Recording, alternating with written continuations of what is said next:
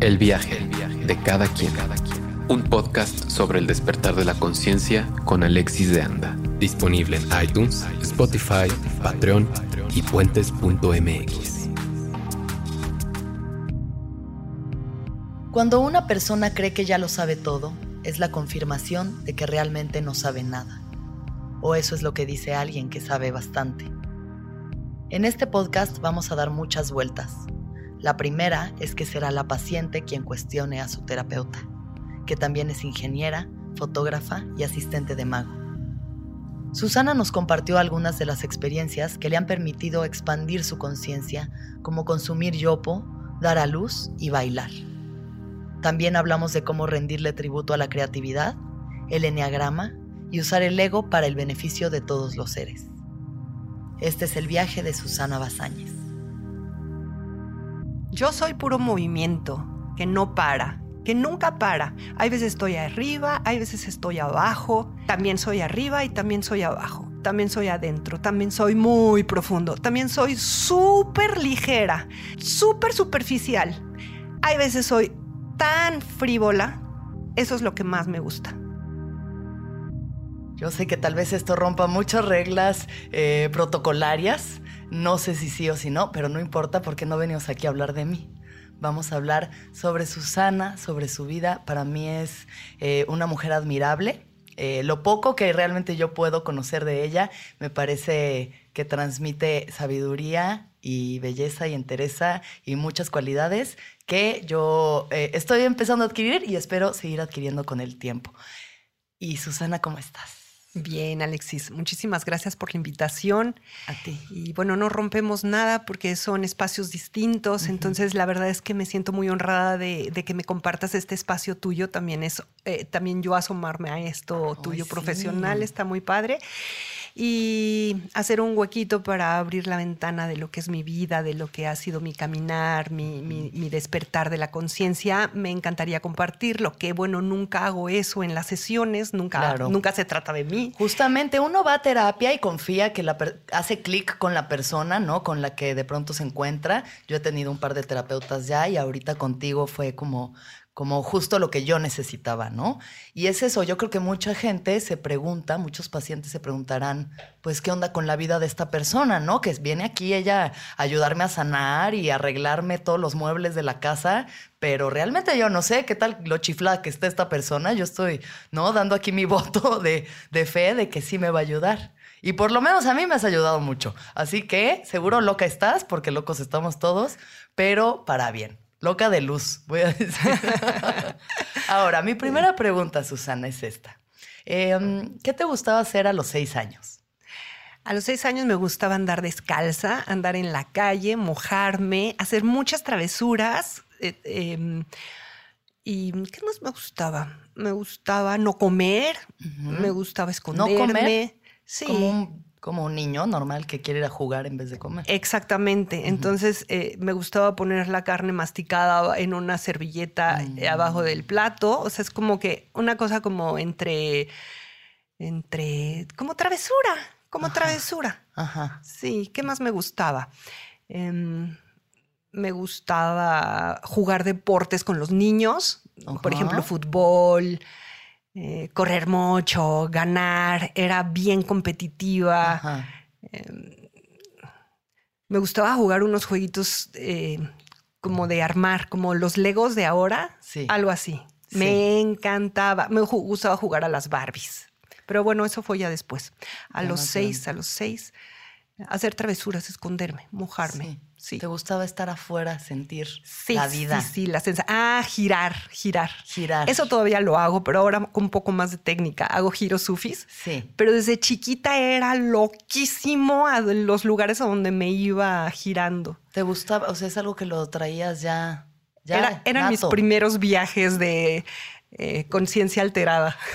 ¿Recuerdas cuál fue tu primer viaje de conciencia alterada o el primero que recuerdes? Con los giros, exactamente. de, niña. Sí, de niña. ¿Y qué es lo que sucedió? Pues como que ya no estaba yo ahí y eran como puras pelucitas, o sea, como que pelucitas de luz, como... Ahora sé que tiene nombre, ¿no? Pero pues de chiquita yo ni siquiera como sabía nombrarlo o, o entenderlo, pero sí es como que todo desaparecía y todo era como lento y sí era a través de los giros. ¿Y qué, qué fue como, digamos, tú siempre intuiste que ibas a, dedicarte a ayudar a los demás, que ibas a, a, ¿sabes? O sea, tenías como ya esta intuición, como yo desde niña sabía, como que una parte me decía, es que yo voy a ser actriz, o sea, toda la vida yo sabía que tenía que entretener y pues aquí sigo, pero no sé si tú hayas tenido esta intuición desde niña o querías dedicarte a otra cosa completamente. Desde muy chiquita, muy, muy chiquita, eh, eh, como que sí había un jalón hacia la danza, muy fuerte. O sea, yo sí sabía que iba a hacer algo con el cuerpo. Mm. ¿Estudiaste danza? Sí, estudié danza, pero no fue como mi formación principal. Por ejemplo, no estudié ballet clásico. Eh, sí, como bueno, a nosotros nos encanta quejarnos de las mamás, ¿verdad? De todo lo que no hicieron o lo que sí hicieron. No me metió a ballet porque para ella era como muy rígido. Ahora se lo agradezco. En aquel entonces de verdad que me daba rabia. Porque yo no tenía la, formación de bailarina, tenía de hawaiano. A mi mamá le pareció muy conveniente meterme al hawaiano. Se lo agradezco infinito porque tengo mucho movimiento en la cadera y entonces eso está muy padre. Total. Eh, Total. Además de que las niñas que estudian ballet acaban medio traumadas por X o por Y. Entonces, como sea, fue buenísimo. Eh, pero entonces siempre estuve en, danza. Eh, me encantaba el tap, el jazz, estuve en todos los grupos de las escuelas, de las presentaciones de todo, y en los teatros, y luego ya más grande entré a danza contemporánea en el centro, ahí en Bellas Artes, un rato nada más, ya estaba más grande, ya me podía mover por mí misma, ya me iba en el metro y eso me... Eh, eh, eh, en esa etapa yo estaba por empezar la universidad. Entonces yo quería hacer psicología a través de la danza, como psicodanza. Ese era como mi sueño. Pero mi hermana mayor ya había entrado a psicología. Entonces era así como que terreno ya ya... Ya estaba explorado ese terreno. No, ya no querías hacer lo mismo que ella. No, pues como que ya no se valía hacer lo mismo. No se valía. No, no se valía. No es de esas familias de que aquí todos somos doctores. No, no era. Este, este espacio ya está ocupado, búscate otro espacio. Entonces me metí en ingeniería. ¿Ingeniería en qué? En ingeniería en sistemas. Yo no sé qué. No, ese fue otro viaje. Viajezote. Ese fue otro viaje. No, ¿sabes que sí? Ese es otro viaje, porque cuando entendí las integrales también fue un viaje. ¿eh? O sea, entender las matemáticas en profundo es una comprensión muy locochona. Sí. ese mundo yo respeto muchísimo a los matemáticos porque digo, es que ese universo tan abstracto qué locura. O sea, qué locura vivir ahí. O sea, algo me aportó seguro, pero bueno, nada más estuve dos años ahí y luego me salí y me metí a estudiar comunicaciones y me andaba medio perdidona. Luego quise ser fotógrafa, fui fotógrafa como tres años, fui ayudante de mago. ayudante de mago. Sí. ¿Y qué tal? No, pues locochón también, porque fui, llegué hasta Japón ahí en presentaciones internacionales. O sea, era un mago, era un buen mago, no era mago de fiesta de niños. Es Antonio Calvo, el productor de la Dama de Negro. Ok. Él es. Y él era mago y iba en giras por el mundo. Y yo ahí pegada con él. Wow. Sí, sí, muy divertido. La verdad fue una época muy divertida. La magia es preciosa. A mí se me hace una de las cosas más bonitas que hay, que hemos perdido un poco como el gusto del mago. Pues es como la inocencia, así como de ser niña y no, a ver cómo. Es precioso, es todo es posible. O sea, te hacen un truco de magia así, uno chingón y dices, creo oh, en todo otra vez. O sea, regresa la fe a ti. Se, iluminan los ojos como si tuvieras seis años. Es muy lindo, sí, como que toca una parte de verdad del niño interior así. sí. Y entonces te vas a Japón de asistente de mago y luego... Sí, anduve un, buen rato así como sin saber muy bien qué. Y quería todo y al mismo tiempo como que no concretaba nada. O sea, sí te puedo decir que en mi vida eh, tengo poquititos meses de como más sensatez. ¿Poquititos meses? ¿Y cuántos años tienes, Susana? Tengo 56. 56 años. No, estoy bromeando, pero... Y apenas estás más o menos entendiendo qué qué paz, porque yo no entiendo nada. Qué bueno. Sí, de eso se trata. qué bueno, es que qué paz escuchar eso que de verdad... O sea, No, cuando una persona siente que ya entendió algo es porque de verdad no ha entendido nada. Ok, ok. Sí, porque a veces uno dice, no, yo ya sé, mis chicharrones truenan, yo ya sé quién soy. Lo que te puedo decir es que sí tengo algunos meses, bueno, no, no tan meses, pero como de una estabilidad. Ok. Y eso también se... ¿Algo que nunca habías experimentado antes en tu vida? Mm, No, no, Ajá. no, no. Es como si mucha, mucho para arriba, para abajo, para acá, para allá. O sea, muy, sí, como muy inquieta, muy inquieta, muy intensa, muy Mm. inquieta, muy dramatizadora, Con emociones muy intensas y vivencias también muy, muy intensas. Claro. O sea, sí, eso, la verdad es que cuando uno está dentro del tsunami, pues es como que qué caos y No sé ni dónde está. ya bájenme de aquí, pero la verdad es que sí me ha gustado mi vida. Estoy muy agradecida con todo lo que he vivido y sí ha sido intenso. Hay veces muy arriba y veces muy, muy abajo. Claro, claro. Y así es, es que no va a dejar de pasar, ¿no? Pero uno puede medio, me- como dices, desde el observador, ver toda esta danza y pues con compasión y, y amor absoluto, reírse un poquito de ella. Pues eso, es como esto de ir aprendiendo que no estamos identificados con lo que está ocurriendo. Ok. Ahora, de- dentro de todas estas locuras y eh, fotógrafa, ingeniera en sistemas, maga y todo lo demás, ¿en qué momento llega tu despertar de conciencia? O tu primer pequeño despertar.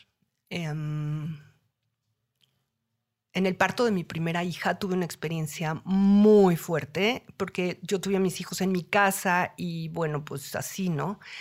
Y cuando pasa la cabeza por el canal, se hace el círculo de fuego, que de verdad se siente fuego. Claro. Y ahí es como una conexión. A mí no me gusta hablar como de chakras, ¿no? Pero haz de cuenta que el chakra de abajo se conectó con el chakra de la coronilla Ya. y fui así como una conexión de...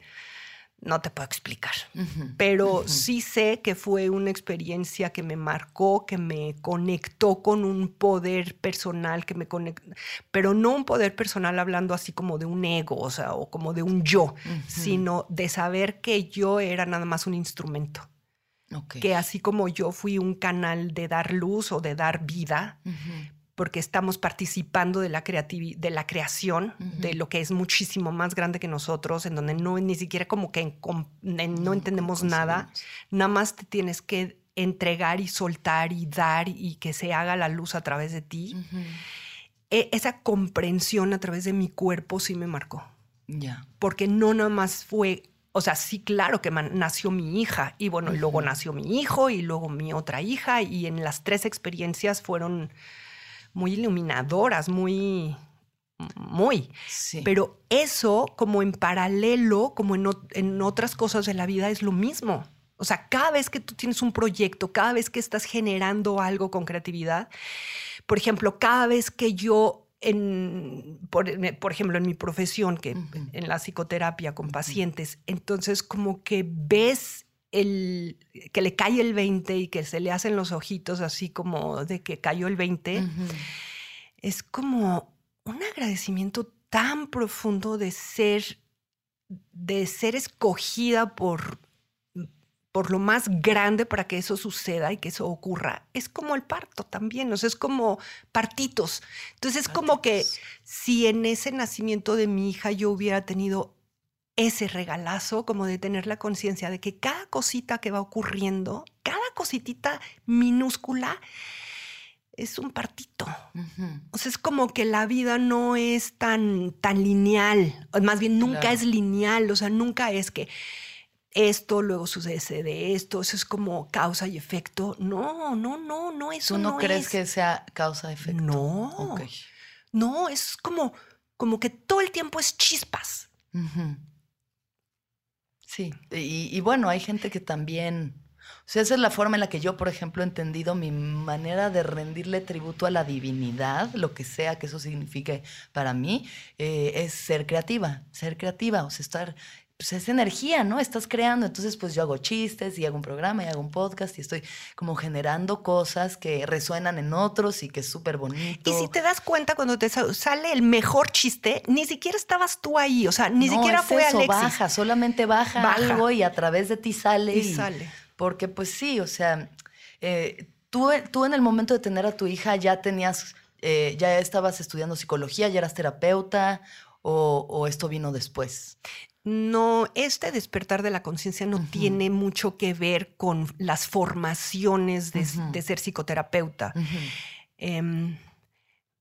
Sí, las técnicas para ser psicoterapeuta son buenas. Tú vas y aprendes técnicas, lees libros, entiendes, comprendes la psicodinámica. Que eso es lo que le pasó a Ram Dass. O sea, Ram Dass, que, bueno, es un autor que a mí me encanta, que en algún momento era maestro de, de psicología en Columbia, creo que era, o sea, una escuela de estas así muy top. Y él daba clases y maestrías y era así lo máximo. Y probó la mezcalina un día y dijo, yo no sé de qué he estado hablando todo este tiempo. Entonces se super clavó con la psicodelia. Un, buen rato. Cuando apenas 60, 70 empezaba ese movimiento. Y ácidos y DMT y todo lo que pudo probar. Y dijo, sí, es que llego, llego a ese lugar, llego a ese, ese nirvana, ¿no? Llego a ese como lugar donde todo es perfecto y todo es uno, pero siempre regreso. Y entonces renuncia a todo y se va a la India y pues se vuelve como uno de estos, em, conoce a su gurú y demás y entonces como que se vuelve uno de estos iluminados, por decirlo entre comillas. Ahora todavía da talleres y demás, pero, pero son estos viajes, ¿no? Que al final son capas, capas de entendimiento que, pero pues estoy segura que hay muchos psicólogos que solo tienen el conocimiento la teórico. Técnica, la técnica. Ajá. Pero la técnica sin corazón, pues nada más se queda en técnica. Pero ¿Cómo, cómo, cómo es la técnica con corazón? El corazón no se puede poner con voluntad, porque no es con voluntad. El corazón se pone cuando lograste abrir el corazón. Y lograr abrir el corazón no es una cosa romántica, es una vibración muy especial que permite, tu, que, que atraviesa tu cuerpo. Y ahí sí, entonces te digo que no son las formaciones de psicoterapia lo que me, lo que me, lo que te puedo decir como que trabaje para hacia la conciencia o hacia abrir el corazón. Bueno, yo, cuando, yo primero estudié desarrollo humano. Ahí fue cuando que, lo que se me empezó a abrir no fue el corazón, sino el entendimiento de que tenemos un software que tiene ideas erróneas. Ok, háblanos un poquito de eso, tantito, nada más. O sea, ¿cómo funciona esta programación?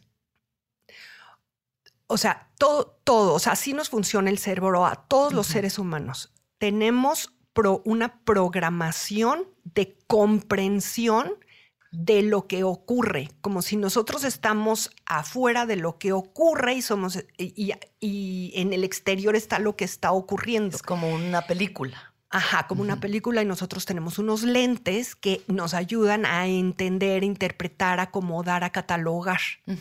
Eso ya de inicio está erróneo, porque en realidad ni siquiera hay una afuera y una O sea, dentro de lo que ocurre, o sea, tú eres solamente una gotita en el océano. Claro. O sea, está ocurriendo, pero como... No, me alcanzan las palabras para explicarlo, pero no es como que hay objetos o hay personas o hay sujetos, o sea, es como en este nivel de comprensión es la no dualidad. Y para en el todo, digamos, en el todo. Ajá. Entonces, todo está sucediendo al mismo tiempo y todo es... Sí, entonces cuando, cuando nosotros pensamos que nuestra manera de pensar es la correcta, estamos mm. requete equivocados, porque ni siquiera es nuestra manera de pensar. Es son ideas que te condicionan y este condicionamiento no te deja ver que todo es maya, maya es ilusión.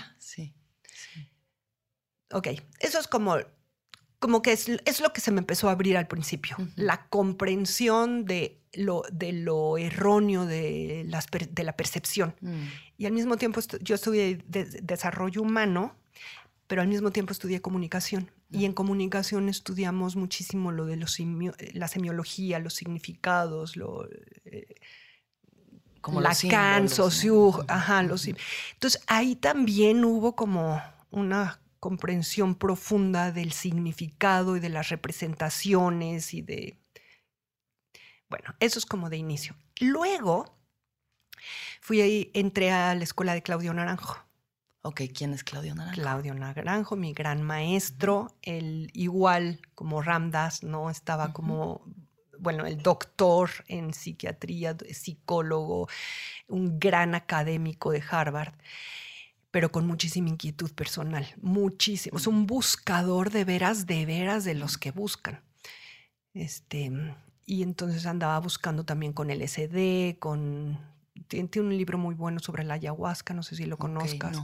Te lo recomiendo, se los recomiendo. Ayahuasca de Claudio Naranjo. en donde el, eh, eh, bueno, pues están todos sus experimentos y toda su percepción y toda su... O sea, ese libro lo empezó en los 60 y lo acaba de publicar. Wow, increíble. Claudio Naranjo acaba de morir. Ok. Estamos, estamos, ya pasó a otra... Otra dimensión. A otra manera de estar. Yo lo tengo muy dentro, entonces la verdad ni lo extraño porque de verdad está dentro. Esto, eh, tu llegada a Claudio Naranjo fue así, algo que solamente sucedió. No, pero es que sí tengo la fortuna de los padres que tengo. Mi mamá también buscadora y entonces mm. ella ya lo había encontrado. Ok. Y bueno, pero yo muy rebelde, yo no quería saber nada de lo que hacía mi mamá, entonces pues como lejecitos de Claudio, pero bueno, también escuchaba y también oía y luego muchos años después lo busqué yo. Ya. Y me, me hice muy cercana de él, tuve la fortuna de hasta irlo a visitar a su casa ahí en, Berkeley, cerquita de, San Francisco. Qué maravilla. Ahí estuve con él una semana, muy cerquita, ayudándole a acomodar libros y ayudándole con cosas así. Estuve con él. Sí, me siento muy afortunada. Qué bien. Él, Él, él, él, es mi gran maestro, la verdad. Como a ver, pregúntame, es que no sé qué contar. Claudio Naranjo, em, bueno, eh, él lo que enseña, lo que enseñaba era el enneagrama, sí, ¿correcto? Sí, sí, sí. ¿Que el enneagrama qué es? El enneagrama es un mapa de autoconocimiento. Nos muestra nueve, nueve personalidades, nueve pasiones. Y es una comprensión de de estas nueve diferentes maneras, son nueve psicodinámicas nueve psicodinámicas. Ajá. Es la forma en la que tú eh, enfrentas al mundo, cómo sobrevives aquí, cómo Primero, cómo lo interpretas, y ahí regresamos otra vez a lo erróneo, a las ideas locas. Claudio le llama a, estas, esta cosa errónea, le llama las ideas locas. Las ideas locas. Que es una fijación, estás fijado en ver las cosas de esa manera. Y entonces cuando las ves de esa manera se producen ciertos químicos que se hace la pasión. Y la pasión es nuestra adicción. Ok. Y hay nueve pasiones. Sí. Y cuando comprendemos nuestra vida a partir de nuestra adicción a esa pasión, bueno, pues la verdad es que tenemos mucho de dónde chambearle. Claro. Mucho donde ponerle atención y donde decir, otra vez estoy. Por eso, ¿por qué otra vez estoy aquí mismo? Exacto, es por esta adicción a esa pasión. Ahora, las adicciones a las pasiones traen cierto tipo de vida cierto tipo de decisiones. Claro. Entonces, bueno, nada es como. O sea, todo eso tiene que ver con la gente que es muy retraída, muy introvertida, ¿no? Eh, los ermitaños, eso tiene que ver con los que somos súper extrovertidos, llamando la atención todo el tiempo. Eh, todo, ¿no? Con las personas que van de una relación a otra, a otra súper pasional. Todo, Alexis. El carácter no solo está en el comportamiento, está en la respiración, está en el cuerpo, está en el movimiento, está en, está en todo, está en tus valores, está en todo. ¿Y a ti a estudiar el enneagrama y conocerlo te ha ayudado a transformar tu vida? Em, sí, comprender mi eneatipo me, me da una... Claro que me da una herramienta de, ir profundo, de no hacerme güey. Sí. Sí. Porque es bien fácil. Ah, no hacerse güey. Bueno, pues porque el, el, ego es lo más astuto que es que es la máxima creatividad. Sí. Sí, por eso el ego tampoco es una cosa mala, o sea, es, es necesario, no podemos vivir Lo que pasa es que si tú no lo, o sea, si tú no eres la que lo lleva, el ego te lleva a ti. Claro. Y entonces pues eres un títere. Un títere. Y la cosa es usar al ego para beneficio de todos los seres. O sea, no en tu beneficio narcisista. No Porque para eso es más ego. Eso es ego. Eso es el ego. Eso es ego solo para mí, para lo que yo quiero. El ego es un instrumento para que esté al beneficio de todos los seres. Ya. Bueno, entonces eso es Claudio. Claudio no solamente me enseñó el enneagrama, sino me enseñó a mirarme a mí y me enseñó a quererme a mí, me enseñó a tocar lo profundo. Yo la verdad le tengo todo el agradecimiento. Cuando yo quise que me enseñara más, ¿no? Por ejemplo, cuando fui a verlo y así, no, es que quiero estar más cerca porque necesito todavía ir más, o sea, más, sobre todo de meditación. Él fue el que me enseñó a meditar. Yo llevo meditando añísimos, pero yo quería más ahí fue cuando él me dijo, sabes qué, búscate un maestro, porque yo estoy en todo el mundo, no puedo estar tan cerca, búscate un maestro que esté cerca. Y entonces, este, creo que ya estaba lista, porque nada más salí de ahí, me cayó en mis libros un libro de Sok Chen, Ok. O sea, me cayó en las manos, así de la nada. O sea, como de esas sincronicidades que dices, wow. Y yo leí tantito de esto y le digo al que traía el libro, ¿y este libro te lo regalo? Pues me lo regaló. Bueno, me lo bebí y me metí a internet a buscar más sobre Dzogchen. La verdad es que no sabía muy bien de qué Ajá. iba la cosa. Lo que pasa es que me vibró muchísimo lo que leí. Y me encontré con un maestro que iba a venir a dar un retiro a Tepoztlán. Se llama Kit Dowman. Él también es, bueno, mi gran maestro. Ahorita es como muchísimo más cercano a mí que, que Claudio. Bueno, aparte Claudio ya murió. Pero sí estoy muy cerca de Kit. Llevo como seis años organizándole sus eventos aquí en México. No más, o sea, yo llevo con Kit como nueve años. Ok. ¿Y el Sokchen qué es? El Dzogchen es como el, el piquito de mero arriba del budismo tibetano. Es como la, la culminación del, del sendero. Ajá. Y ya la verdad es que yo me fui por el atajo porque yo no crucé ningún Nada, sendero, no, no. di un brincotote al Directo a la, cima. a la cima, directo a la cima. Ay, qué bien. Ojalá. Te digo que soy súper afortunada. Ajá. ¿Y Sí. qué pasó entonces? Bueno, pues el Dzogchen sí me abrió otra, me abrió la visión. La visión de que con las prácticas del Dzogchen no solo lo comprendes, porque cuando lo tratamos de entender con la cabeza no nos alcanza. Nuestro cerebro humano es muy pequeñito para comprender la, el absoluto. Sí. Entonces, en las prácticas del Dzogchen te pone ahí, te pone en la experiencia directa de la conciencia de la no dualidad, ¿Esto es a través de meditación? de la no meditación. No, pues ya no sé. Ahora. o sea, ya. El Dzogchen es la no meditación y la, medita la no meditación es la visión. Entonces, la visión es la no dualidad, pero la práctica es de las 24 horas. O sea, es Lo las que estés 24 horas. No es, estés. a ver, espérense, niños, cállense, voy a ir a meditar y te encierras, prendes tu sí, no vela, tu incienso bien rico y entonces ya estás iluminada y luego ya sales y se te cruza alguien y le gritas. Ah, ¿No? O sea, como no. Ok. O sea, en el Dzogchen es nirvana y samsara. Es exactamente lo mismo.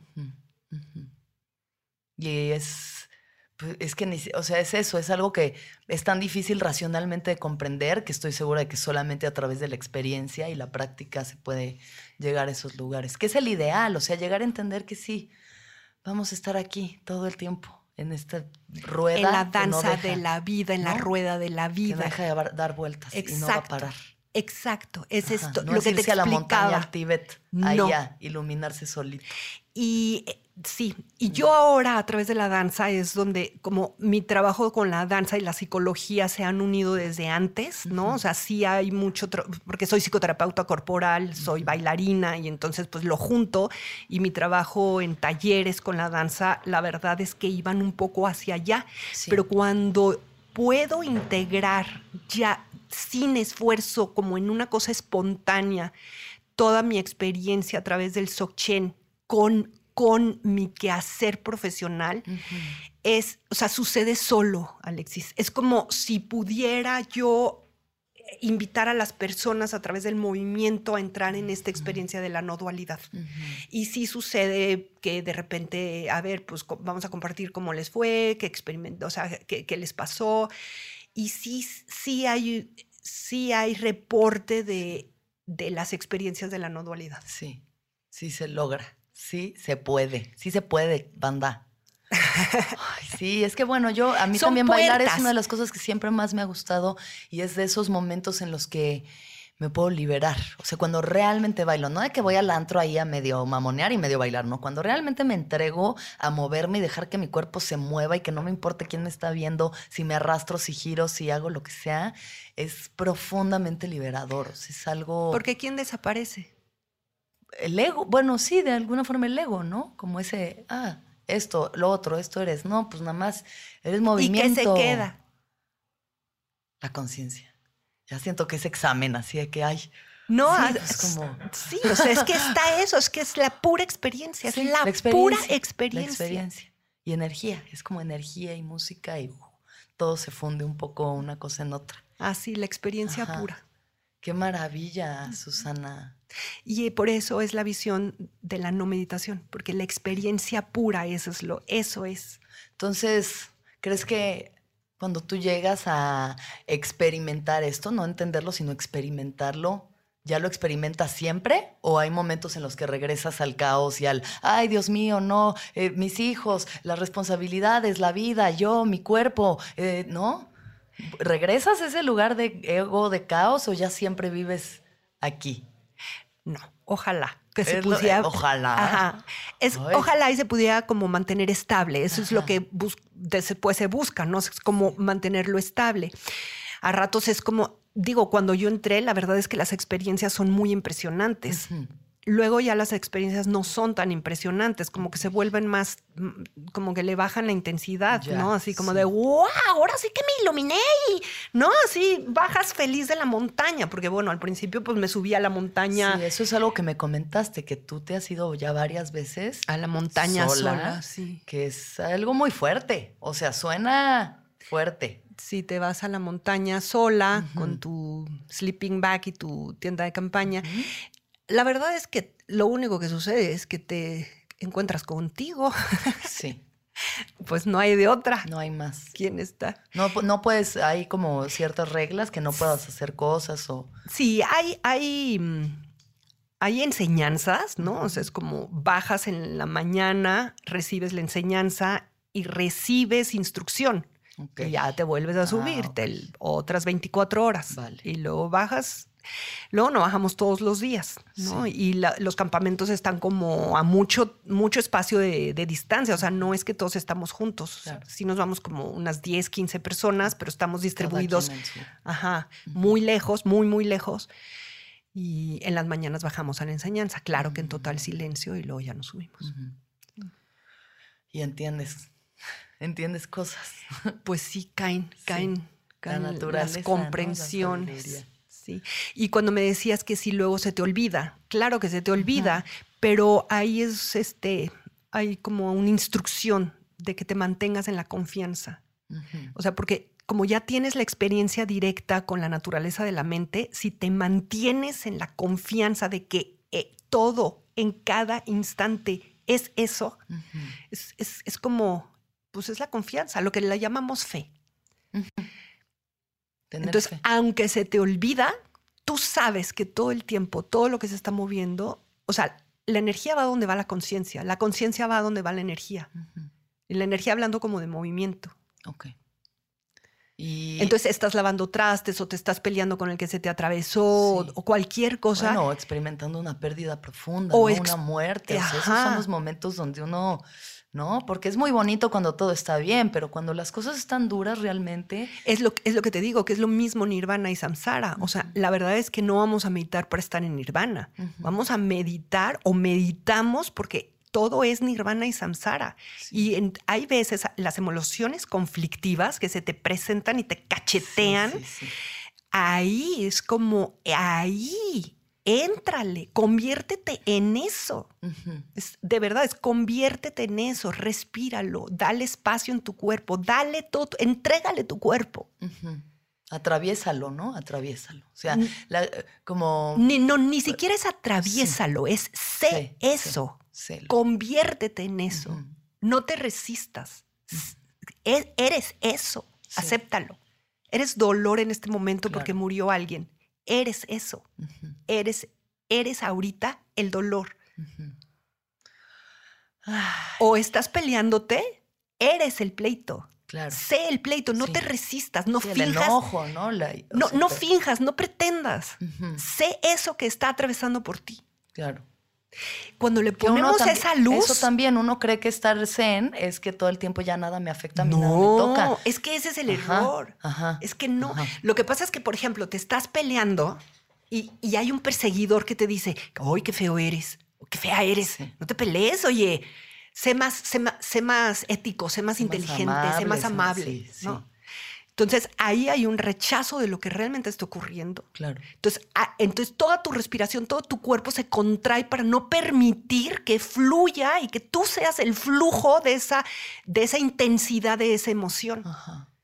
Entonces, Y se entre- bloquea. y ahí pues, se bloquea la emoción. y ahí, está, ahí entra el personaje pretendiendo que no le pasa nada y que es bien ético, o sea, o bien moral. Yo soy muy bien- así, yo soy muy hipócrita. o sea, ah. muy así como de, ay, no, yo cero me enojo, nada. Me cuesta mucho accesar como mi ira y decirle a alguien, ay, me, me caga lo que haces. Eso me cuesta. Entonces lo reprimo y luego lo saco como de formas pasivo-agresivas, que es peor, o sea, para mí para el otro. es Ahí como está. Y entonces Más hay una violento incluso. Más violento incluso. Entonces, ¿cuál es el, cuál es el, así el que, ay, cómo, cómo digo? Lo que te libera. ¿Dónde está la autoliberación? En el reconocimiento. Sí. Estoy que me lleva la fregada. Pero es un reconocimiento absoluto y le entregas tu cuerpo a eso que sí está ocurriendo. Sí. Y eres una ola enfurecida. Y le entregas el cuerpo. Y cuando le entregas, cuando te entregas a eso que ocurra como otro partito, porque es otro partito, estás pariendo esta emoción, Sí. Sí. entrégate, pásala al- así y, y se libera Sí. y queda sin residuo. Porque de otra manera queda residuo. Sí. Que es a lo que uno va a terapia y a ver todos los residuos que trae cargando. Y luego te sale feo, como de Oye Express, que Sí. sale ¡piu! y ya es una agresión pasiva y, Sí. y no estoy diciendo, no los estoy invitando a que vayan y se desahoguen y le rompan la madre. No, o sea, no. Lo que pasa es que cuando reconoces la emoción conflictiva, ni siquiera tiene que desplayarse, o cómo se dice, dije bien, Sí, como, como manifestarse O sea, eh, eh, contra otro. en una destrucción. No. Y si sí, también está bien. Sí. Porque en el Dzogchen, o sea, la cosa de la visión es que todo perfecto, todo bien. Todo bien. es- todo Es la está bien. gran- Todo está bien. Dzogchen en tibetano es la gran perfección. La gran perfección. Todo es perfecto. O sea, si te viene una cosa iracunda de repente, todo bien. Sí, Es, es. sí, Déjalo ser. sí. Ay, me emociona. Heavy, ay, no, Susana, yo aquí ya sudando estoy. Ah, es que me emociona el Me tema. encanta. Me es que soy encanta. intensita. Me encanta, es lo máximo. Ahora, otra pregunta que tengo para ti, Susana, es, ¿qué opinas tú sobre el uso de psicodélicos para llegar a ciertos entendimientos o como terapia? Son puertas, Ajá. ¿no? Es como una ayudita, un empujoncito, un mira, te invito, asómate, esto es la verdad. La verdad que tú creías que era la verdad, esa no es. No o sea, la telenovela no es la verdad. No, no. Esa te no. entretiene, es, es la rueda de la vida, es el flujo de la vida y en esa estamos. Y ahí vamos a estar, ¿eh? Ahí Porque no hay como de que yo me bajo porque ya me iluminé. No, no, No. no. Porque, Ah, no, ah, no nos toca toda. Bueno, igual y sí, pero pues no, pero es por que ahora hasta el no. que se ilumina, Ajá. mientras esté en el cuerpo, Sí. pues te, se tiene que ir otra vez a sentar al excusado. O sea, como que ya no. Sí, no, hay ¿No? hambre, hay Y saca hay mierda. frío. Sí, sí, todos cagamos, hasta los iluminados. Hasta Exacto. Buda cagaba. Exacto. Entonces, el karma, mientras tienes cuerpo, en el cuerpo hay karma. El cuerpo es karma también. Entonces, no hay nada como de que ya me bajo de la rueda de la vida. O sea, no. Entonces, Aquí estamos. ¿y, y a dónde iba esto? Lo de la eh, psicodelia, la psicodelia. Ah, ah, ah. Las En- plantas medicinales. Entonces, que si yo, ¿qué opino? ¿Qué opinas? Eh, no, pues todo bien. ¿Sí? ¿Tú has tenido experiencias psicodélicas? Sí, sí, sí. Eh, ¿Alguna así que quieras? Sí, igual. Eh, ¿Alguna en específico que haya sido, o como la primera experiencia psicodélica que tuviste que dijiste, órale, wow, Con el yopo. el yopo, ¿qué es el, el yopo es japonés? No, el yopo es peruano. Ok, ¿y es una planta? Es una planta, es una raíz, Ok. y entonces la pulverizan, se hace polvito y entra por la nariz y te, te- se te basta, Como el rapete, o sea, te lo soplan en la nariz. ajá, como el rapé, Ajá. pero el rapé hace un efecto nada más así como, Como que te quema el cerebro. como que te quema, pero no, no pierdes. No, no, no, No. pierdes. No sabes dónde estás y qué está pasando. En el yopo, eh, las dos primeras experiencias de yopo que tuve fueron individuales y entonces la, la- la cantidad, o sea, fue, fue muy fuerte, o sea, sí es así como para... Y mm, el, el- no, no sé cómo decir, el maestro, el chamán, el que me llevó a esta experiencia, eh, eh, hace un trabajo muy interesante porque también trabaja sobre el cuerpo, en un Ah. desbloqueo de, de los atorones en el cuerpo. Entonces, la verdad fue, Fueron dos experiencias que sí me abrieron mucho, muchísima comprensión. ¿Qué entendiste algo específico? Entendí en específico que yo soy un óvulo y un espermatozoide. Y amé a mi papá y a mi mamá tan profundamente como no te mm. puedas imaginar. Y estoy en paz con ellos.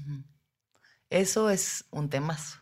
Sí. A ver, todavía podemos hablar de este tema, porque creo que es lo que todos en terapia, todos los que llegamos a terapia. A trabajar a la papá, al papá y a Llegamos, aunque uno cree que viene a trabajar otras cosas, siempre va a ser papá y mamá. Porque somos nuestro papá y, nuestra mamá y no lo comprendemos, no comprendemos en lo profundo. No se necesita yopo para llegar a esta comprensión. Yo la tuve a través del yopo y como la tuve, la, la, la, la tengo. O sea, cuando tú tienes estas comprensiones, o sea, por eso yo no necesito muchas más veces de yopo, ¿me entiendes? O sea, es como llegas a tal comprensión que muchísimas gracias así, le das las gracias a la planta, así que te abrió esta comprensión. Y, o sea, imagínate que yo estaba en el ese viaje de Yopo duró 12 horas. Uy, no, pues. Entonces, 12 horas en el cosmos porque te sales del cuerpo. Es una planta que sí te ayuda. Sí, es como, del tipo DMT, o sea, completa disolución del. La neta, mejor ni me meto, porque si alguien que sí sabe me oye, va a decir que bruteza pero bueno, está diciendo esta, pero no lo sé. absoluta del ego? Esa vez sí, del cuerpo. Entonces, yo estaba siendo sin cuerpo en el absoluto cosmos y de repente me percibí siendo un espermatozoide. Y luego me percibí siendo un óvulo. Y luego me percibí siendo la concepción. Y esa, es, es, esa experiencia me ayuda a que yo sé, yo sé que solamente una vez me concibieron mi papá y mi mamá y se la pasaron bomba, ¿no? Con una pasión fogosa. Así soy yo. Seguro se la pasaron re bien. Una vez me concibieron, pero para que yo ser quien yo soy, soy yo la que me tengo que concebir cada instante. Entonces, cada, cada instante yo tengo que hacer esta integración, este acto de amor entre este papá que soy yo y esta mamá que soy yo. O sea, yo soy este espermatozoide con ciertos rasgos y cierta esencia y este óvulo con estos rasgos y esta esencia.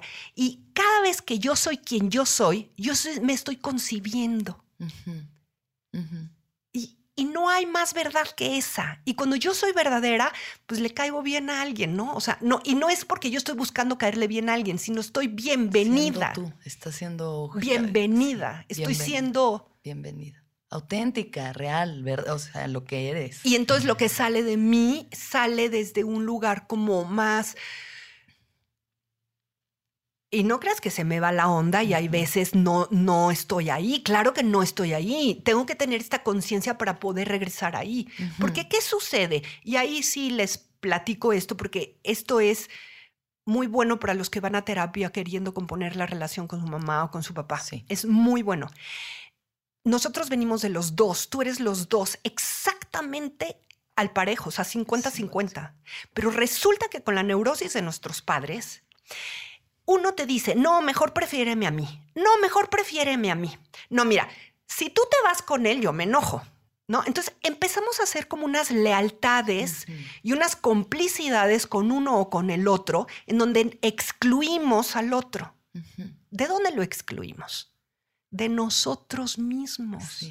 Porque nosotros somos, exacto, es una negación de quien tú eres. Entonces te quedas con unos rasgos, ¿no? Por ejemplo, ay, no, pues yo amo a mi papá y me cae mil mejor y además mi mamá es una amargada y es la bruja. No, pues yo soy mi papá y guácala la bruja y, y, y, ¿a quién le estás haciendo daño? O sea, ¿a quién le estás traicionando? Sí, a ti mismo. A ti mismo. A ti mismo. Totalmente. Entonces, ese, ese pleitito que tú ves entre tus papás es el pleitito de tu alma. Y entonces ya no es cualquier pleitito, ya es un pleitote, porque es lo que no te deja ser quien tú eres y no te deja estar agradecida y plena y, vibrante. Totalmente. Porque la existencia es una vibración. Por eso ahí decía yo que el amor, si me voy de largo, me dices y le paro, ¿eh? Tú sigue hablando y tú sigue. Ahorita. Eh, a ver. Eh, es que Sí, la vibración Sí, es que a la vibración. difícil de entender. Sí, porque a ver, queremos razón. ser amorosos, queremos los vínculos, lo forzas, queremos ¿no? Lo forzas. lo forzamos porque no entendemos que el amor no es el amor romántico. Sí. sí. No No lo es, la, no es. la película de, de Hollywood ni la cuentito de No hadas, son no. cositas lindas que haces o te hacen No o te aprecian. No, es una vibración, es permitir la vibración, la pulsación de la vida en tu cuerpo, a través de tu cuerpo, con toda esa intensidad. ¿Por qué nos da miedo? ¿Por qué nos da miedo? Porque nos da miedo enseñar la luz que somos. Sí. Sí, vivimos en un mundo que se ha, condicionado a que no, no, no vivas en esa luz, ¿no? Que realmente no vivas en esa luz. Porque nos da mucho miedo la vibración de la luz, porque es bien intensa. Es como ser cablecitos de 6 watts y querer atravesar 2500 watts. Ah, y ahí te voy a platicar otra experiencia muy importante que tuve en mis Mm, despertares. Em, cuando me andaba separando, yo estaba en terapia bien, bien enganchada con mi telenovela. O sea, de verdad Sí. que yo creía que yo estaba siendo la víctima. De verdad me lo creía, ¿eh? Sí. Yo era la pobrecita y, y mi ex el más cabrón y todo me estaba pasando a mí en la película, en la telenovela.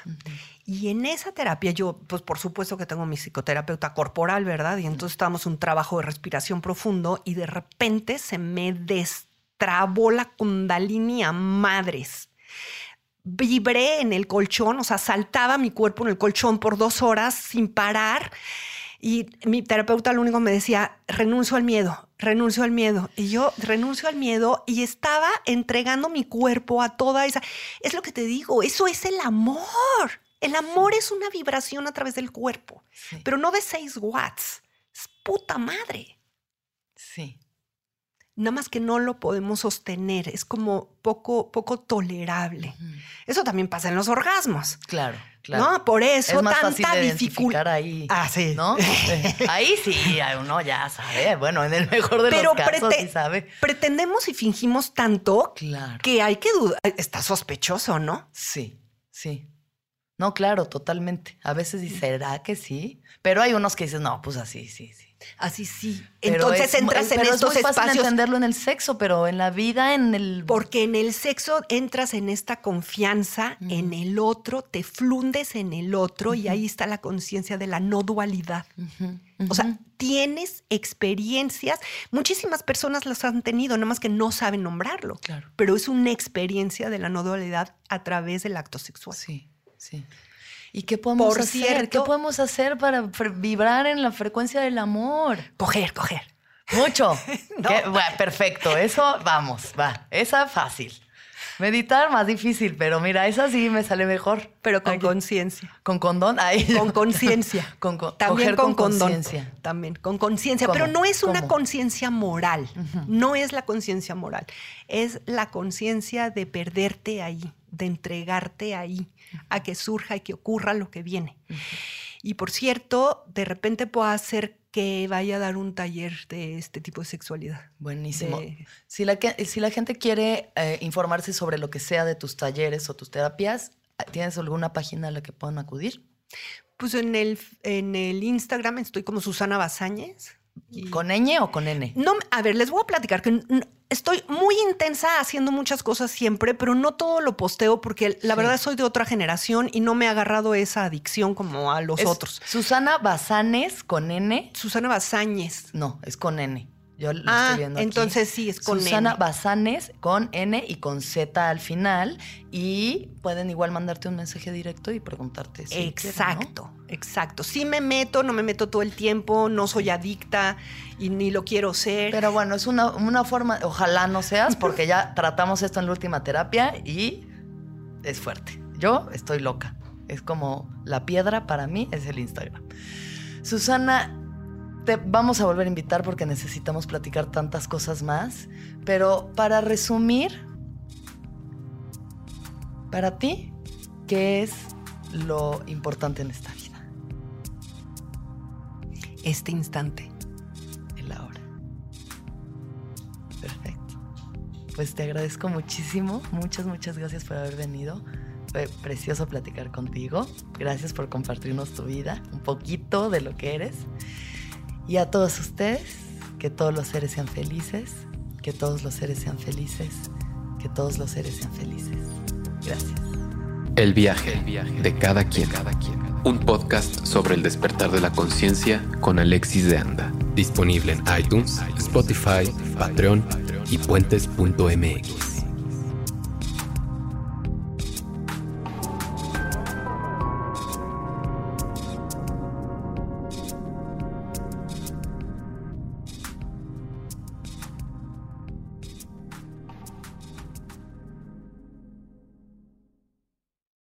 Hello, it is Ryan, and I was on a flight the other day playing one of my favorite social spin slot games on chumbacasino.com. I looked over the person sitting next to me, and you know what they were doing?